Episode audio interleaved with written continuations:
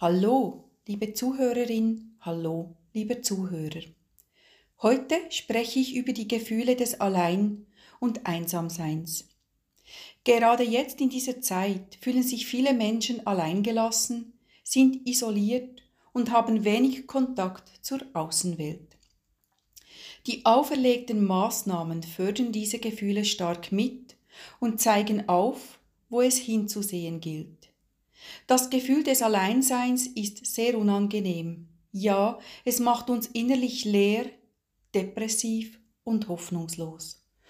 Oder löst viel Stress in Form von drehenden Gedanken und innerer Verzweiflung aus. Wir sehen darin vielleicht keine Lösung oder kein Entkommen mehr. Eine Illusion ist der Glaube, die Außenwelt könnte diese Gefühle auffangen. Kein anderer Mensch kann diese Lücke füllen, auch wenn wir so tun, als ob das ginge.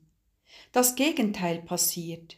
Wir werden abhängig von äußeren Impulsen, die uns vielleicht punktuell noch erreichen, jedoch von kurzer Dauer sind. Diese Abhängigkeit nährt uns nicht und sie erfüllt uns nicht und wir entfernen uns von uns selbst. Die Lösung ist eine andere. Ehrlich, prüfen Sie einmal bei sich auf einer Skala von 1 bis 10.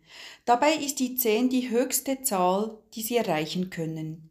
Wie einsam oder allein fühlen Sie sich im Moment oder vielleicht auch innerlich. Schauen Sie dann diese Zahl an und lenken Ihre Aufmerksamkeit zu Ihrem Fokus, Ihrer inneren Aufmerksamkeit. Zu wie viel Prozenten befindet sich Ihr Fokus der Aufmerksamkeit in Ihnen und wie viel davon ist nach außen gerichtet? Eine spannende Frage und spannende Erkenntnisse, finde ich.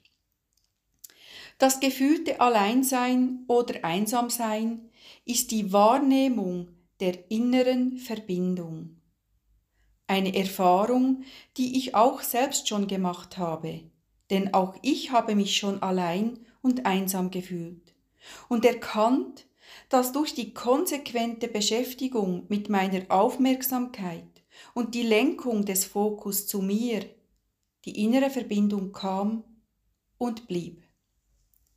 Ich habe auch erkannt, wie stark das Gefühl von allein oder Einsamsein damit verbunden ist, wie ich die Verbindung zu mir halte, respektive wie stark sie fehlt.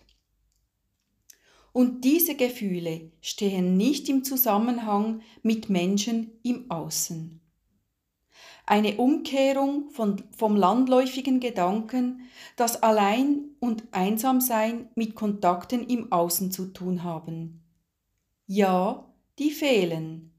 Aber viel wichtiger ist die Verbindung zu sich selbst, da fängt es an. Durch die Verbindung mit sich selbst sind überhaupt auch andere Kontakte im Außen möglich.